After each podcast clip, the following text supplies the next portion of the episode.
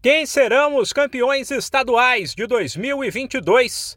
Na maior parte do país, a resposta sairá neste fim de semana, com as finais de várias competições.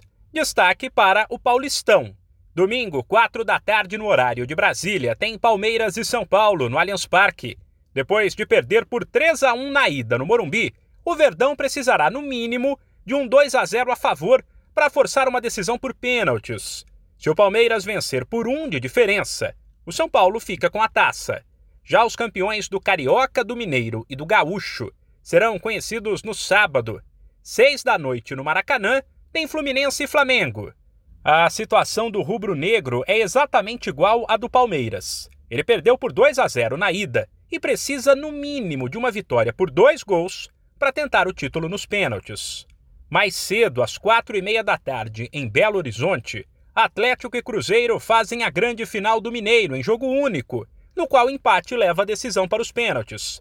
Também às quatro e meia, o Grêmio recebe o Ipiranga no duelo de volta da decisão do Gaúcho.